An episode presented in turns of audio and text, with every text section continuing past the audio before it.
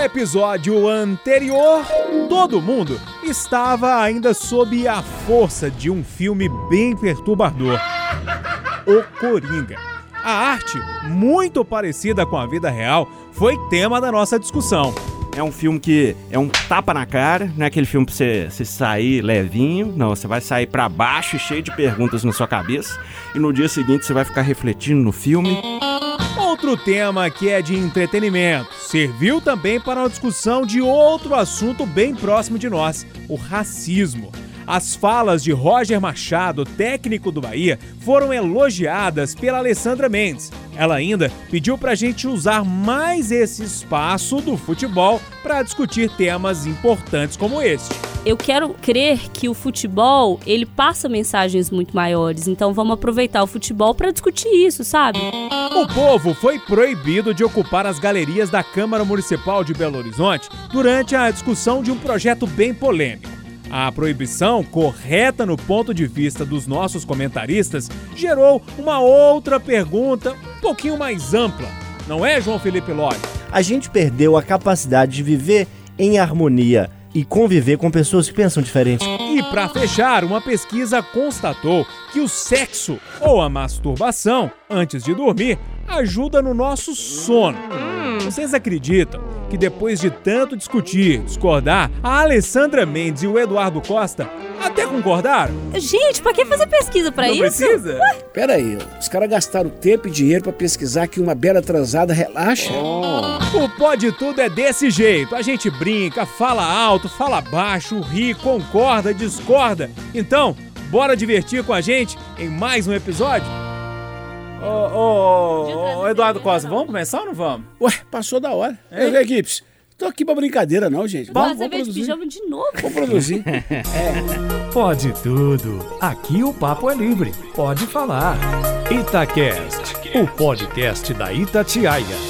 No ar, o episódio 009 do nosso Pode Tudo, podcast de opinião da Rádio de Minas. A gente sempre bate esse papo aqui de forma mais descontraída dos assuntos que, de uma forma ou de outra, aí, é, geraram um tipo de discussão no nosso dia a dia aqui do jornalismo. É sempre muito legal porque os nossos debatedores, os nossos comentaristas não sabem o tema do outro, mas eu sei. Aí que é o legal. Ô João Felipe Piloli, tudo bem? O senhor vai bem, Moreira? Tudo bem e você? Tamo aí, firmes e fortes. Você tá ótimo, né? Sempre estive. É. Em algumas ocasiões, melhor. É, eu sei. E aí, Loli, tem alguma música assim que tá permeando esses pensamentos, esse coração que bate forte nos últimos tempos? Love of my life. Não, não é essa não. Mas essa aí é só pra dar o tom, né? Nós vamos hoje ouvir um trechinho de uma música de uma banda que eu conheci há pouco tempo, mas que já tem 12 anos de estrada. É uma banda de Pernambuco, chama-se Academia da Berlinda. A Alessandra já balança ali o queixinho como quem conhece, né? E pra mim uma das músicas mais legais da banda chama-se Cúmbia da Praia. Que eu não vou me arriscar a cantar, vou deixar Ufa. o som deles ali Eu gosto que de fundo. Nós vamos ouvir agora um trechinho dessa música que é muito legal. E é uma música bem latina, bem animada, bem com a cara do Brasil. E a banda, pra quem não conhece, fica a dica: Academia da Berlinda é um som dançante, animado, que vai fazer a sua semana, o seu dia mais feliz.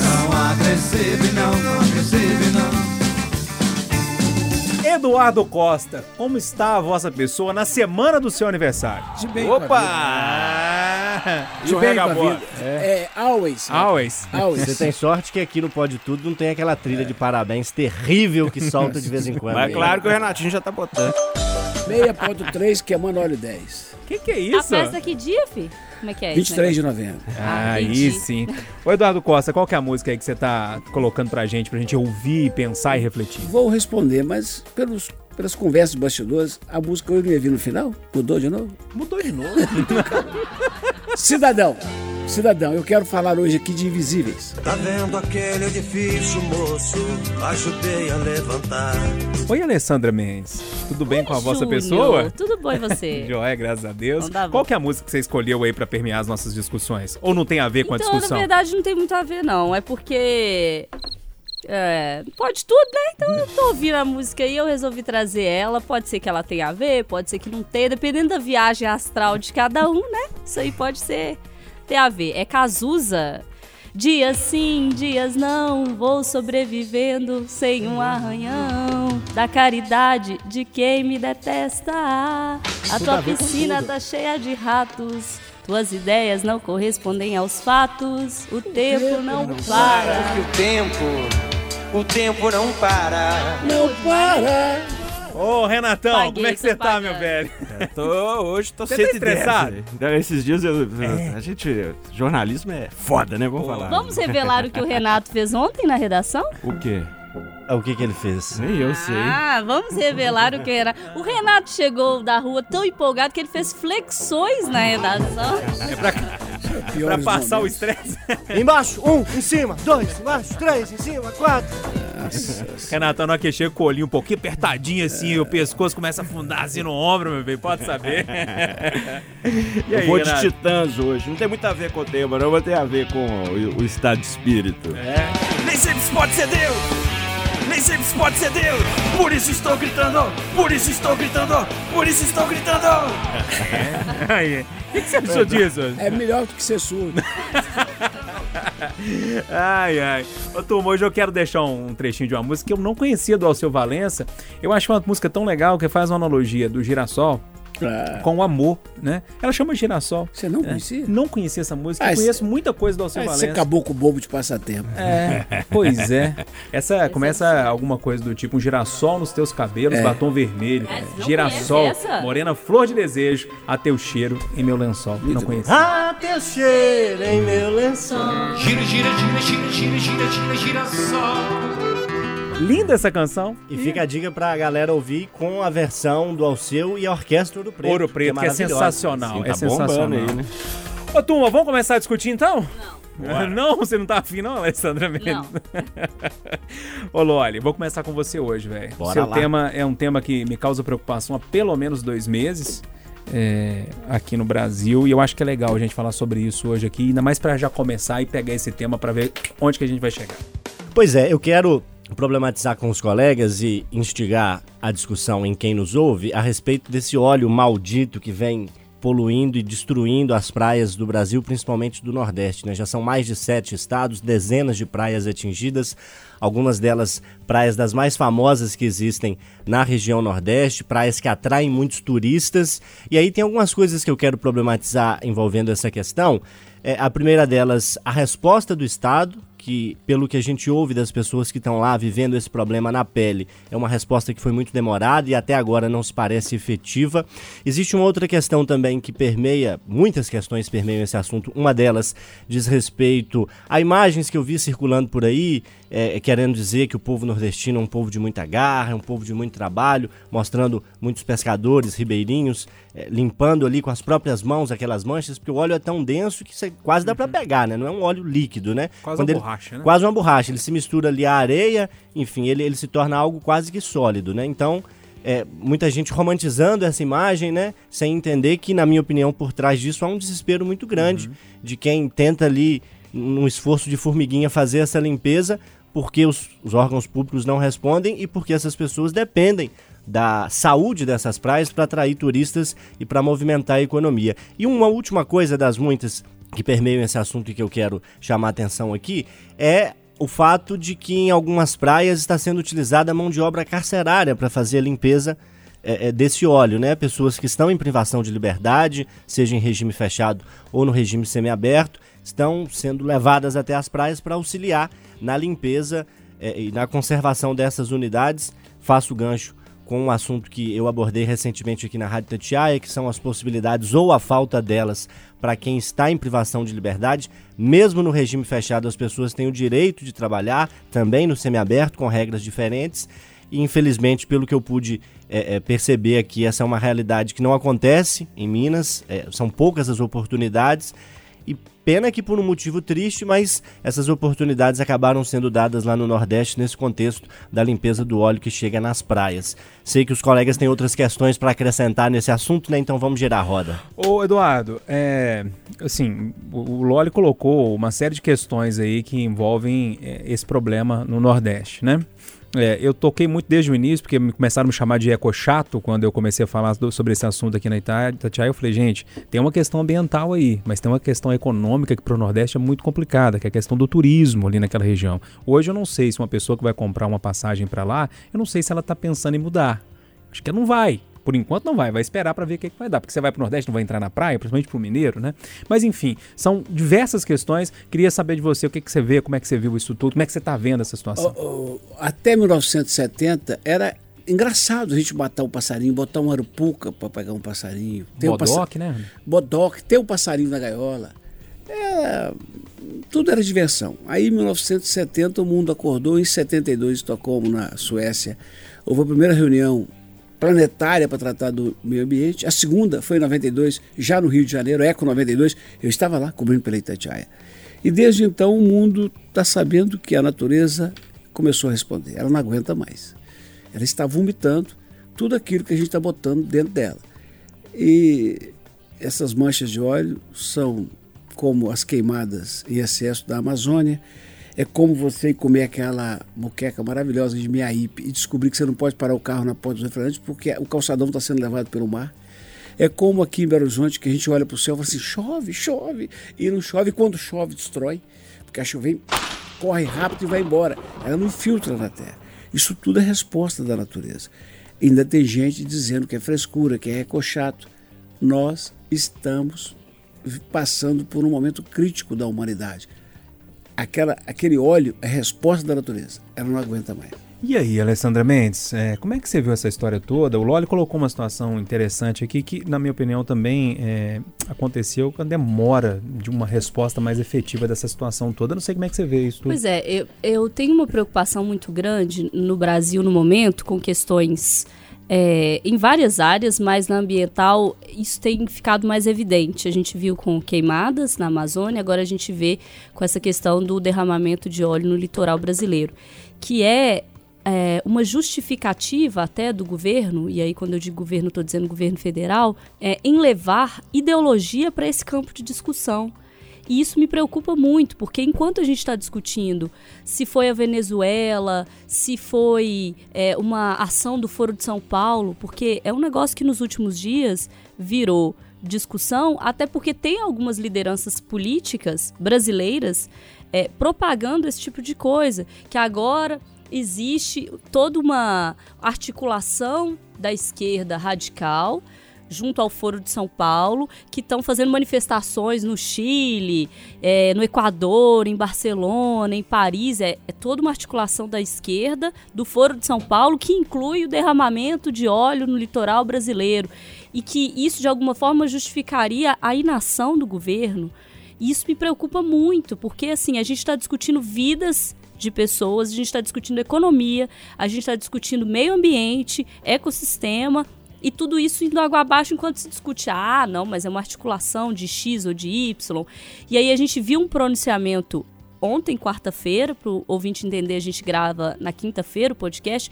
Então, na quarta, o ministro Ricardo Salles fez um pronunciamento dizendo que o governo vem se articulando desde o início, mas ontem também a imprensa mostrou que durante seis meses o órgão responsável por atuar em desastres ambientais desse tipo ficou seis meses sem uma chefia e que a chefia só foi nomeada 35 dias depois dos desastres, né, da, dos aparecimentos das manchas de óleo, e dizendo que não, a gente está agindo, está agindo. Sinceramente, eu tô distante do problema no sentido geográfico. Mas a gente não sente muita ação do governo federal nesse sentido. A gente vê, é, em alguns momentos, tentando culpabilizar ONGs, tentando culpabilizar o governo da Venezuela. Eu acho que sim, é importante a gente procurar quem é o culpado pelo derramamento desse óleo. Mas agora Mas não é hora é mais isso, né? importante agora a gente resolver o problema. Porque se o problema não for resolvido, e aí? Como é que vai ser?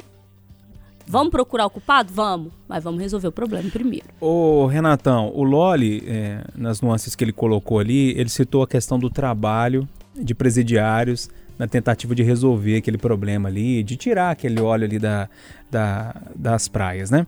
É, eu não sei se você vai pegar nesse gancho, mas eu queria te ouvir também nesse gancho do trabalho é, do, do preso ali naquela região. Como é que você vê toda essa situação lá no Cara, Nordeste? é, é só pra começar discordando um pouco da Alessandra aqui, mas no final ela acabou que a gente acabou concordando, mas eu acho que tem que achar o culpado sim, porque ele tem que pagar essa conta. Ele tem que pagar essa conta. Então a gente não pode, claro, tem que resolver o problema, mas tem que ao mesmo tempo investigar e achar o culpado, seja Venezuela, seja sei lá quem for. Parece que o óleo é da Venezuela de acordo com as análises iniciais. Então a gente tem que achar o culpado, porque tem que pagar a conta, velho. A, a Exxon fez um derramamento lá nos Estados Unidos, pagou a maior multa da história. E tem que quem, fe, quem é o culpado por isso tem que pagar a conta. E eu acho que assim, é, a gente está criticando muito, mas eu vejo o governo também atuando. Não, não acho que está assim totalmente inativo, não.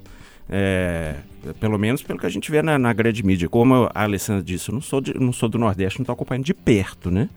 Mas eu acho que achar o culpado é fundamental nessa história. Fundamental para que essa conta seja paga. Porque não pode o governo brasileiro arcar com prejuízo de milhões de reais, que vai ser, com prejuízo é, ecológico, sei lá de quantos anos ou décadas, e, ficar por isso mesmo. Tem que ter um culpado. Esse óleo não apareceu do nada. Agora, sobre o trabalho dos presos, eu acho uma ótima ideia. Cara. Eu acho que é uma mão de obra, né, que está ociosa e deve ser usada assim para isso, né? Eu não sei como é que é a questão de segurança aí dos caras e tal, né? Mas enfim, o pessoal está relativizando, mas eu acho que é super importante sim. É importante pagar a conta, mas é, eu pergunto aqui, a conta de Mariana e a de Brumadinho, as contas foram pagas justa e dignamente? Penso que não, né? Tomara que no Nordeste seja diferente, mas gato escaldado tende a não acreditar, né? Mas tomara que seja diferente e que de fato essa conta seja paga, porque hoje, certamente, pelo que a gente vê pelos relatos e acompanha mesmo à distância, quem depende do mar, como aqueles que dependiam do, do Rio Doce e do Rio Paraupeba, são os que mais sofrem, são os que sofrem primeiro e são os que não têm uma ajuda imediata e digna. Essa ajuda até pode chegar, como chegou nas tragédias aqui de Minas, de Mariana e Brumadinho, mas demora. E nessa hora o tempo urge. É, e exatamente sobre essa questão do tempo, que eu só quero fazer esse reforço que a investigação ela tem que existir, mas como ela demora, se a gente não agir para conter o óleo, até que a investigação seja feita e se descubra quem foi, é óbvio que tem que descobrir, é óbvio que tem que cobrar.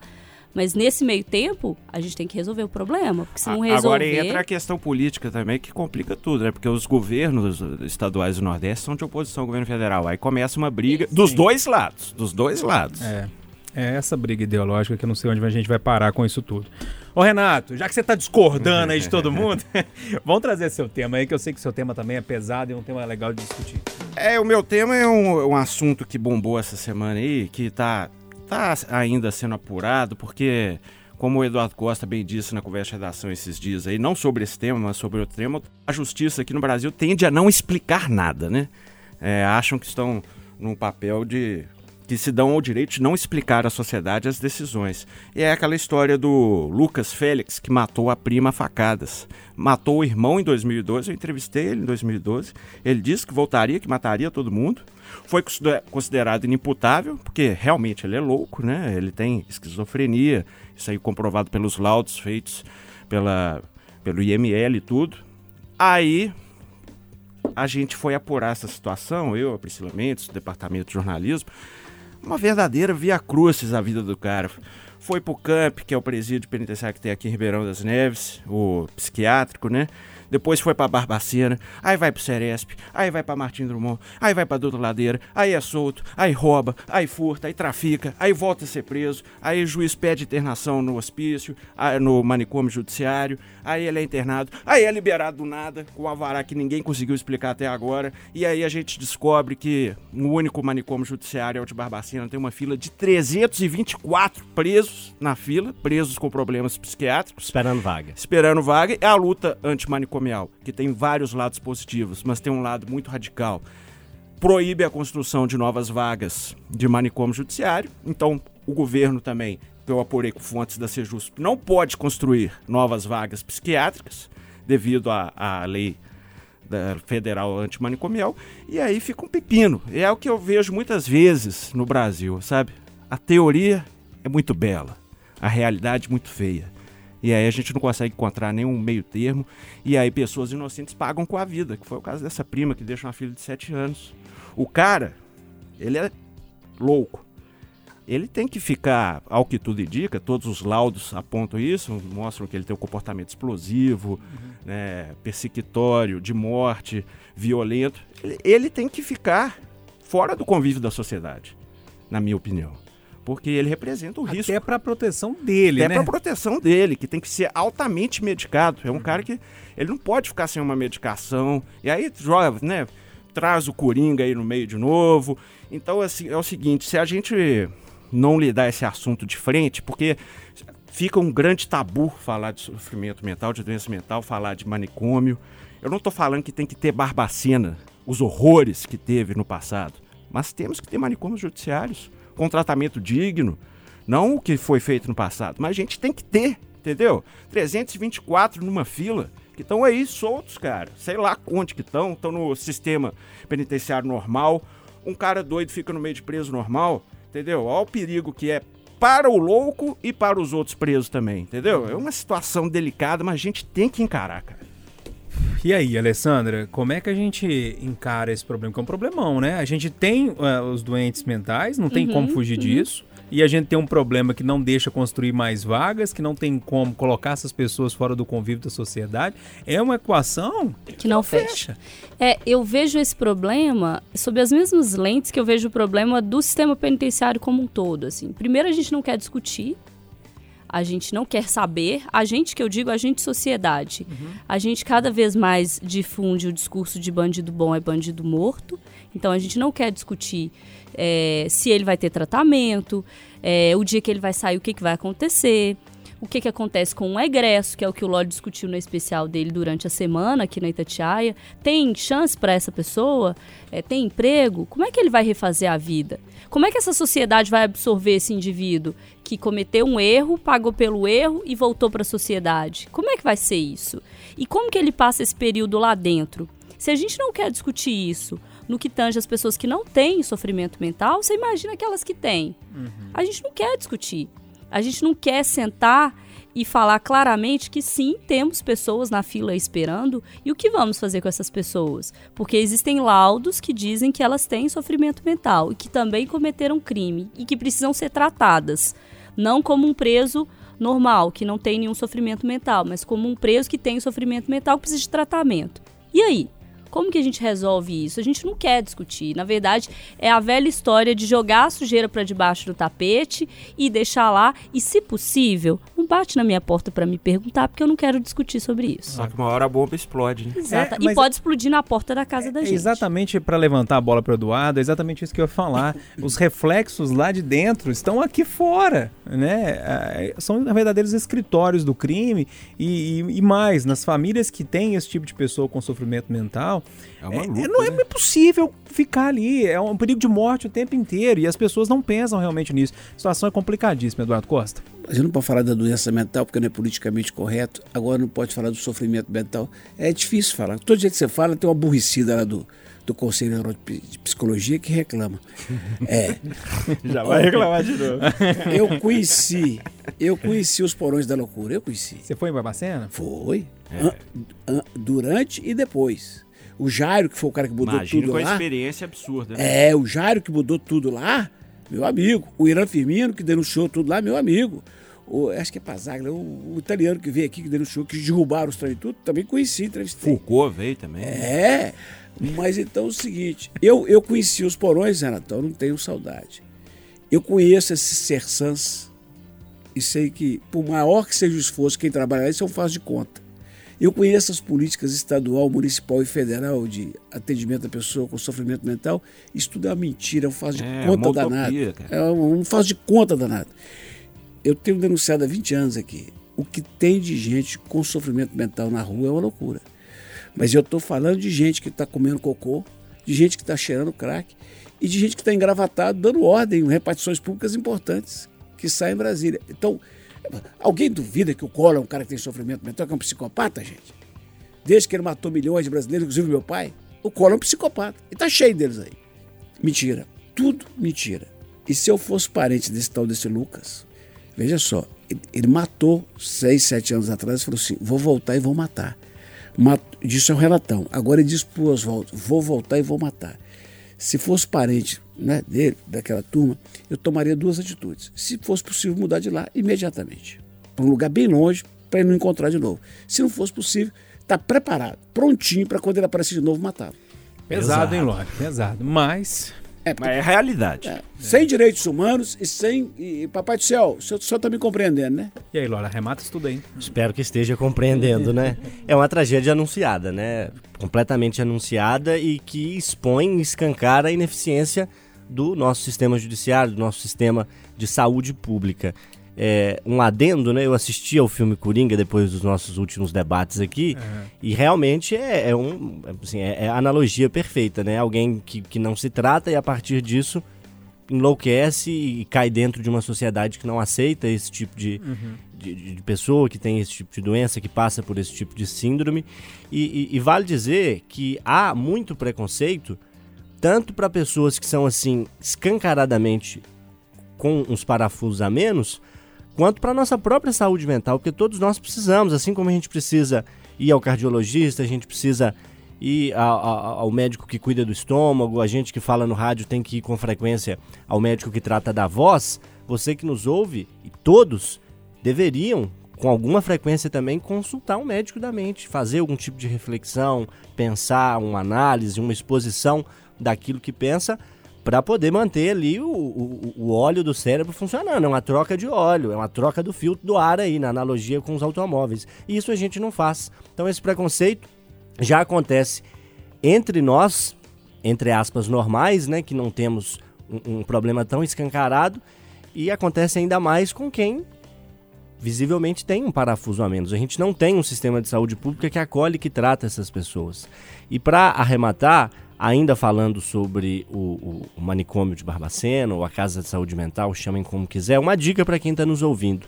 Uma jornalista muito competente chamada Daniela Arbex tem um livro chamado Holocausto Brasileiro, lançado em 2013, que conta histórias dos porões, né, desses espaços, expressão que o Eduardo usou, e, e é um livro que vale muito a leitura, em especial para aqueles da, da área de humanas, da nossa área do jornalismo, que foi escrito por uma jornalista, mas também para a área daqueles que estudam as ciências humanas e as ciências sociais. E assim, leia de estômago vazio. Leia com um remedinho pro estômago do lado para não dar azia e para não assustar, porque é um relato, são relatos assustadores. E só para deixar bem claro, porque as pessoas confundem tudo, né?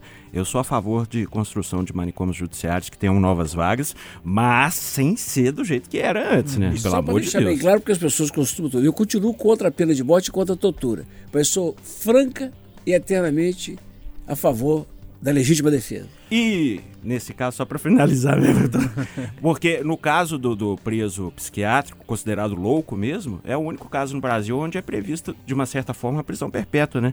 Porque ele é avaliado de anos em anos para ver se, se tá bom. E dentro do sistema como ele existe hoje, ele nunca vai ficar bom. É, né? nunca vai ficar. E, e- e o problema disso tudo, gente, é, e aí tirando a questão do- do- da pessoa que é mais doente mesmo, né? Com a pessoa que visivelmente é psicopata, enfim. É, tem toda a questão da saúde mental de nós mesmos, né? No dia a dia. Existe um preconceito gigantesco. O Loli chamava atenção para isso, assim. Até hoje, eu tive depressão em 2013. Até hoje, quando eu falo isso com alguém, os olhares são de repressão para mim. Tipo assim, como assim você fala assim? Uma doença como qualquer outra. Como o joelho que eu quebrei uma vez, como essa cirurgia no punho que eu fiz, eu me tratei, tô bem. Nunca mais tive nada, Começou mas a a gente precisa aceitar que tem as Começou a coisas. gente trabalhar tem de que 4 da manhã às 5 da tarde, nunca mais teve depressão. Deu Mas é isso, mas, Quem mas é isso. admite que faz algum tipo de análise, de terapia, Terapia. em maior ou menor escala, por algumas pessoas já é visto com o olho torto. Fala, ó, fulano de tal faz terapia, deve ser doido. Eu fiz, é uma bom análise que muita gente faz. Eu Não, sou do tempo que você fala assim, ó, fulano é diazepam. Garderal. Gente, se todo mundo soubesse tanto que é bom a terapia, fazia sempre. Mas enfim, Nitrozinho é bom também. vamos, a- vamos é, arrematar o assunto aqui e pular para outro. E tem. Foram assuntos pesados, né? Que a gente tratou até agora. Alessandra, o seu tá meio, meio termo ali. Vamos, vamos vou fazer uma transição pro boa. Eduardo ali, pro Eduardo é legal.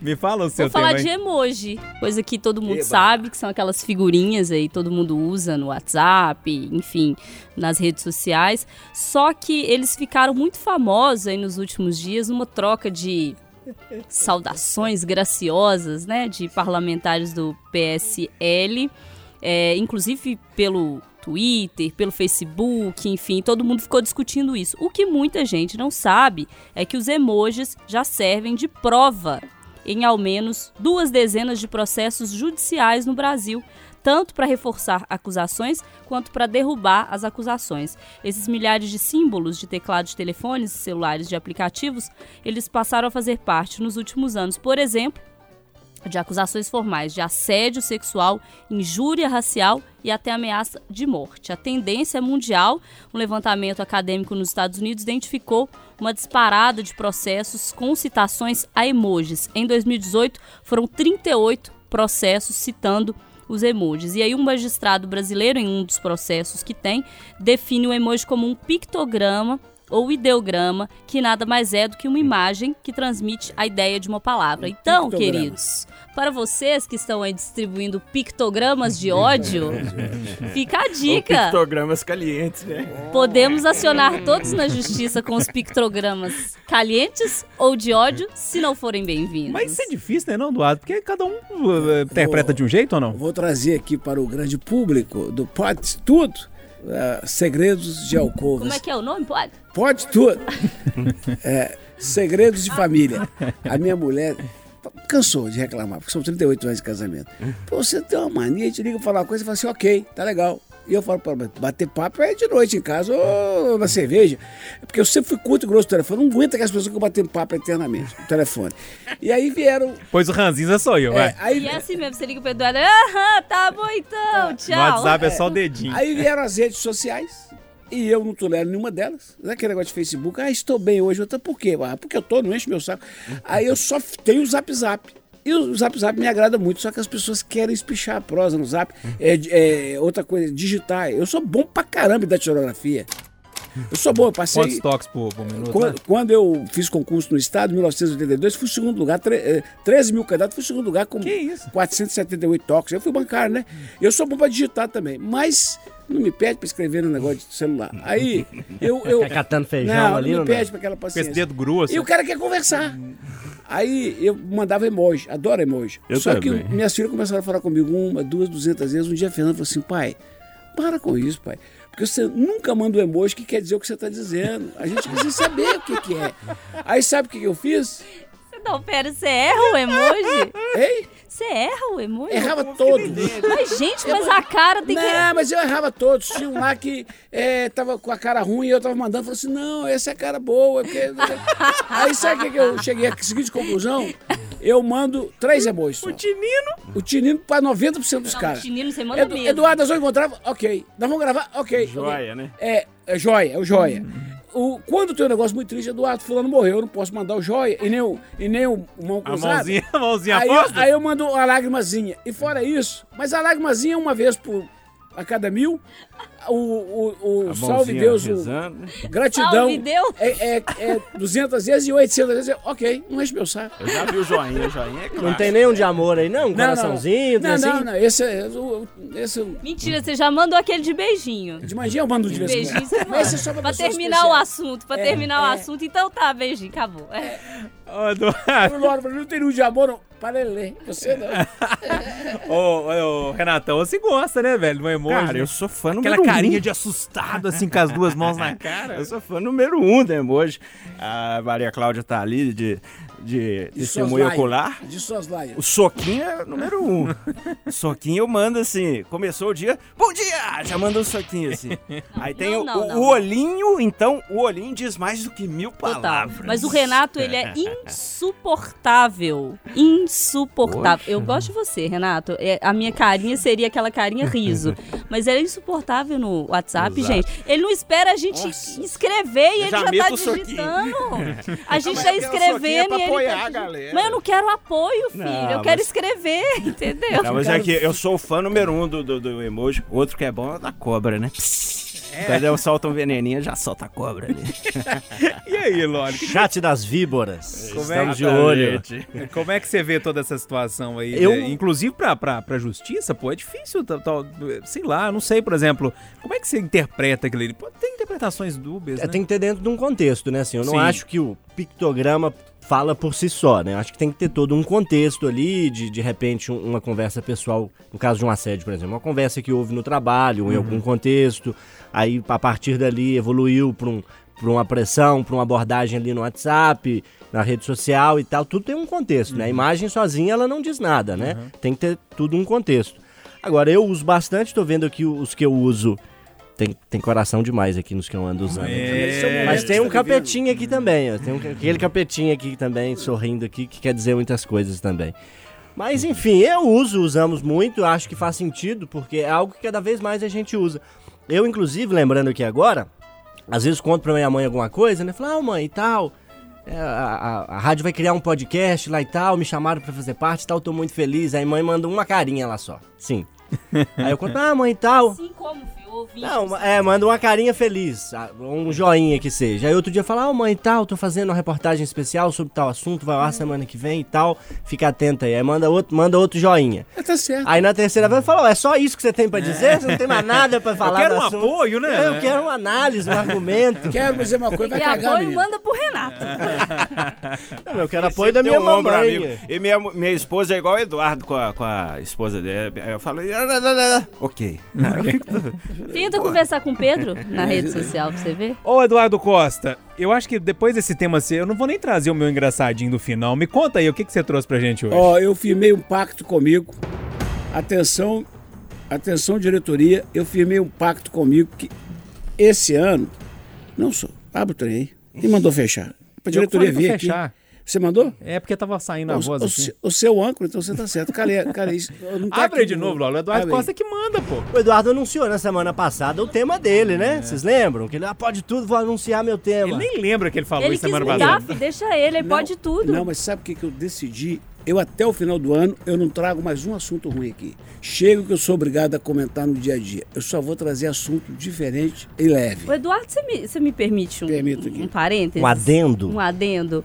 Pro Eduardo, pra, pra gente dizer por que, que o Eduardo pode tudo no Pode Tudo, eu peguei uns comentários dos ouvintes. Gente, Eduardo, você é tão querido. Olha só. Tem, tem Qual que é o vários emoji pra essa pessoa? Joinha? Aqui, ó. Joinha. Flávia Paula 54. Gente, eu amo o Eduardo. Cheio de emojis, assim, carinhas pra seu coraçãozinho, não? Joinha. Turma Joinha? top demais, é o Arley Pequeno. Ó, Dedé Silva 40. Ô, Dudu, com essa turma aí não vou aguentar, hein? Agora, tem um negócio aqui que é, faz meio parte, assim, da sua realidade, Eduardo, que eu falei hoje no início. É, Rodrigo Baiano, Eduardo tá ficando velho mesmo, indo trabalhar de pijama, Aí porque me viu na. Carinha sorrindo. Olha os emojis dos, dos é, me nossos viu. ouvintes. Essa que- camisa do pica-pau aí é cara, filho. Não é de pijama, isso não. é fórum, É. mulher gastou 700 conto pra me Isso é de reserva, né, não, Eduardo? Reserva, reserva. O que, que eu falei antes? Fórum. É reserva. Aqui, presta atenção. Isso aqui pode parecer divertido, mas é, é socialmente necessário. A cidade do Conde, conhecida pelas praias de águas cristalinas e pelo naturismo de Tambaba, no litoral sul da Paraíba, vai sediar no dia 30 de novembro de 2019 um campeonato para eleger o coveiro mais rápido da região. Batizado de Pá na Cova, o campeonato prevê premiação total de R$ 1.200 para a equipe de coveiros que conseguir cavar a cova em menor tempo, com a metragem exata e com a melhor estética das paredes. O organizador do campeonato, Fábio de Melo Souza, conhecido como Fábio Tatu, de Tatu, Tô imaginando o troféu, deve ser formato de pá, né? explicou que a ideia de fazer o torneio surgiu após perceber que a profissão de coveiro é, aonde eu quero chegar, desvalorizada e que merece o reconhecimento da população de Conde. E tem uma frase dele muito forte, na qual ele fala o seguinte: todo mundo vai, passar pela mão do coveiro um dia. Nada mais justo de dar a chance do coveiro ser reconhecido porque ele é recriminado e discriminado. O, o Sindeac, um sindicato com quem eu tenho muita relação, fez um, a corrida do Gari. Sugestão minha, o presidente topou, adorei. A gente precisa valorizar os invisíveis. A gente precisa homenagear aquela que limpa a redação para a gente trabalhar, o outro que recebe na portaria, o, o outro que opera o som, que às vezes é muito malo, mas a gente ama. A gente tem que valorizar a que faz a comidinha na cantina. Experimenta. Experimenta ficar sem coleta de lixo na sua rua por duas semanas. Experimenta ficar sem o porteiro no seu prédio e tudo. Então, nota mil para esse idealizador lá. E se fosse mais perto, eu estava dentro do pá na cova. Ô, gente, eu tô querendo distância desse tal do Anacova aí. Mas engraçado, né? Tudo me, me remete ao tal do Coringa. O Eduardo falou do lixo, falou da invisibilidade social. E um dos, dos, é, dos temas que a Alessandra discutiu a semana passada falava disso, de invisibilidade social, né? E é bem isso, né, Alessandra? É, a gente tende a, a não olhar pro lado e ver como a gente depende de, de pessoas que estão em posições que, se a gente pensar bem, a gente não toparia. Sim. Do tipo, eu não gostaria de ser coveiro. Eu, eu, eu, Alessandro, me permita aqui. Permito. Eu, eu não aguento, eu não leio fofoca, eu não vejo esse programa de fofoca, Nelson Rubio, tudo. Mas eu, eu vou no UOL, eu vou nos. Eu não aguento mais a Anitta, é, Bruna Marquezine, o Scooby-Doo, não sei o quê. Scooby-Doo. Vamos falar do coveiro? Eu senti um desabafo, assim. O Eduardo precisava fazer isso, Não Eduardo. aguento mais as mesmas pessoas todo dia. Ah, porque. é que Fulano chama- atravessou Como a é que rua. chama aquela mulher que foi mulher do Marcos Paulo? Loura. Antonelli. Antonelli falou não sei o quê. A outra falou, "Ô, seu povo chato. A Ziluia tá brigando com o Zezé. Vamos falar do coveiro. As pessoas reais, né? Então, e tem essas profissões que a gente necessita e que, por exemplo, eu não aguentaria ser porque pra mim é pesado trabalhar com a morte nesse sentido, assim. Também como não aguentaria trabalhar no IML, é, também como não aguentaria trabalhar em funerária preparando corpos, porque é um trabalho difícil, entretanto muito necessário e que a gente simplesmente relega, deixa pra lá, entendeu? E tamo aí valorizando quem? Scooby-Doo. político que fica mandando emoji no negócio. Ah, gente, me Porque o Jair de ajuda. Gregório brigou com o Matheus. Eu Ah, E aí, Renatão? Eu queria aproveitar e mandar um salve especial, um Forte 73, pra todos os guerreiros lá do IML, que eu, eu, eu sou, eu sou bem tratado demais lá, os, os camaradas que trabalham nas funerárias. Tudo doido, né? É tudo gente boa, cara. O é repórter de polícia é doido também. É, ué. Eu sou doido também. Então a gente se dá bem demais. Eu chego lá, tô, Renatão, a casa caiu, tal, não sei o quê. O- E é um, é um- é um trabalho dificílimo, né, Você já cara? viu o motorista do Rebecão receber uma medalha? Pois é, só. E os caras, pô, quer trabalho mais difícil, cara? Tra... Ó, rabecão. É, perito de ML, perito criminal de, de- maneira geral de homicídios, policial de, de plantão de homicídios, é, cara de funerária que prepara o defunto, todos eles está- merecem. Eu tenho até um, eu criei um slogan uma vez: trabalham com a morte para dar dignidade à vida. Ô, Loli, tem algumas profissões são pesadas, hein? São pesadas, mas eu vou deixar a brincadeirinha de lado, porque pra mim isso tem uma explicação, né? Essas profissões que, que servem, né? A, a- quem faz a limpeza é alguém que está servindo a coletividade que usa aquele espaço, né? Quem é ascensorista está servindo a coletividade que, que, que visita aquele prédio, né? E a gente tem uma história, a gente não pode negar, de 388 anos de escravidão, que a gente ainda não superou. Então a gente ainda, no meu entendimento, vê as profissões é, de servir ao outro com um olhar ainda muito negativo. A gente acha que aquilo é é subalterno, que aquilo é diminuído, que aquela pessoa que faz isso é uma pessoa, enfim, que não tem sucesso na vida, é uma pessoa que, que é diminuída pelo contexto social. Então a gente tem que olhar é, é, com mais sensibilidade a essas pessoas, porque os colegas deram um exemplo aqui. O Eduardo falou duas semanas, mas o Renato gritou de lá, eu concordo. Vai ficar dois dias sem o serviço de limpeza urbana passar na sua rua. Já houve, não me lembro em qual contexto, mas é, recente, né? greve. Já foi greve, não foi? Eu lembro que eu, eu fui fazer matéria pela cidade aí, entrevistando as pessoas sobre a, a, a, a falta que faz o serviço de limpeza urbana para a rotina das pessoas. É um, São dois dias, três dias de paralisação. garis, né? A gente tem que mandar um abraço especial pra eles também aí, ó. Então eu acho que a gente ainda não vê, 73. A gente ainda não valoriza e, e não vê com valor e com dignidade esse tipo de profissão. E eu enxergo, entre outros motivos, o da gente ter tido uma escravidão muito longa e ainda não superada como parte desse olhar de preconceito para aquele que, que serve à coletividade. Atenção, porteiros de prédio. Atenção, garis. Atenção, taxista que sofre no trânsito, motorista de ônibus, cobrador. Atenção, guarda de trânsito que sofre muito. Atenção, pedreiro, servente, povo da Copasa que nos dá água, povo da Semig que nos dá luz. Um forte 73. Ou seja, um forte abraço. Ô, gente, o assunto é sério, mas a gente precisa fechar. E eu fui na, na internet tentar buscar algum tema diferente pra gente discutir, pra fechar aqui, pra gente. Tem a ver com sexo, É. pra variar. Lógico. Aí, aí, Júnior é o momento. aí escuta, gente, presta atenção nessa história. Ah, os assuntos mais pesquisados no Google nos últimos tempos. Olha que loucura. O que, que eu encontrei lá? Como esconder um cadáver. Namoro de gatos. Uai, isso aí me interessa. Outro, pode comer minhoca? Você pegou essa pergunta, pergunta. Olha aqui, como consertar um coração quebrado? Essa é boa também, né? Já precisei dessa aí já, viu? e tem uma assim, como ter um caso. Olha pra você ver as perguntas Gente, que as pessoas não procurar na internet. Mas o que aparece mais, o que aparece mais, que aí tem a ver com sexo, o João Felipe Lora, que você Ah, tenta falar. Como fazer o pinto crescer? Gente, isso aí mas já é teve aqui, tracionando, a gente É, já, já ensinou, aqui. gente. Tracionar seis horas todos os dias. Mas a gente chegou na Você conclusão que não traciona- funciona. Vocês, o especialista chegou à conclusão que vai crescer um centímetro por ano. Se você ficar tracionando seis horas todos os dias, um centímetro cada ano, daqui a pouco tá dando. É, é, é aqui. Pode, pode falar a vossa experiência? Pode. Amigo, olhando na lente aqui do Gabriel, faça como eu, minta. Fala que é grande. Na hora da verdade, fala, mas só isso? Você fala, isso é totó. É assim, desanimado. Mas fala, pega pra você ver como é que vai. Ai, ai. Eduardo Costa, você tá no chamada geral lá todos os dias. Uma né? da tarde. Ô, Lolha, as Vai lá, reportagens... gente, que eu tô precisando. Ô, ô Júnior, eu queria. Você que tá na rodada final aí, queria quebrar o protocolo. Vamos cantar um parabéns pro Eduardo Costa. Ô, solta o parabéns aí, Renatinho Faraó. Parabéns pra você. Parabéns pra você. Parabéns pra você. Parabéns pra você. Não, não, Eduardo gosta de inglês. Happy birthday.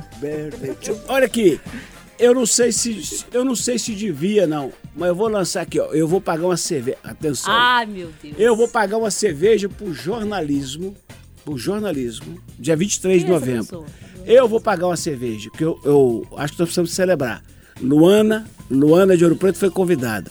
Você está convidada, Renatinho. Atenção, se você está acompanhando Pode Tudo e gostaria de participar desse encontro, você põe uma mensagem lá embaixo assim. Eu quero ir no golo do dia 23. Que nós vamos, Ó. nós vamos sortear uma ou duas pessoas e eu, eu vou levar. Eu vou levar uma ou duas pessoas que vão ver o Pode. Eu estou convidando, vou levar uma ou duas pessoas. Porque, vamos comigo, ah, mas eu tenho que levar meu namorado, pode. E detalhe, vai estar todo mundo lá. Mano, vai conhecer todo mundo, é para isso que eu tô e é o convidando. dia do aniversário do Renatinho. Que sensacional Hoje, isso, todo mundo gente. menos Mais ele. um parabéns. Gente, eu tô assim, ah, Gente, pera, paralisado com parem essa as promoção. máquinas. Vocês estão entendendo que é Promoção, uma promoção? pode tudo, aí tá- até ir no show. Não, detalhe, na casa do Eduardo Costa. Essa promoção Que casa, é bombante, hein? Não, na mansão do Eduardo Costa. Pouca bosta não, hein? Eu falei aqui agora, gente, façam como eu, mintam. Ô, Loli, pra gente fechar, as reportagens estão sendo feitas, Sempre bacana demais, feitas. inclusive a série lá sobre os presidiários e tal, muito bacana. Pois é, discutimos esse assunto. O conteúdo está todo disponível no site lá da itatiaia.com.br, lá na seção de séries especiais. Terminamos uma com a cabeça já voltada para outros assuntos, para outros temas importantes. E a gente segue aí rodando a cidade contando histórias. Renato Rios Neto no Itatiaia Patrulha. 5 e 5, quente pelando. Acho que hoje a gente bateu todos os recordes de tempo aqui, mas o o papo foi bom. Explodiu tudo. Todos. E aí, Ale? Tô aí todo dia, esperando com muita expectativa. Cerveja que o Eduardo vai pagar. Obrigada, Deus. A O fé. nosso convidado, né? Anônimo. E eu tô lá no. Conversa, Conversa de Redação, às 8h45, também no Café com Notícia toda Lembrando madrugada. que vamos gravar um especial no fim do ano bebendo cerveja no Mercado Central. Obrigada, Ah. Deus dois. A Obrigado, fé- mãozinha de apostas, assim, do emoji do Ah, Eduardo. ah, Abraço, turma! A fé remove montanhas, Luana também. Pode tudo. Aqui o papo é livre. Pode falar. Itacast, o podcast da Itatiaia.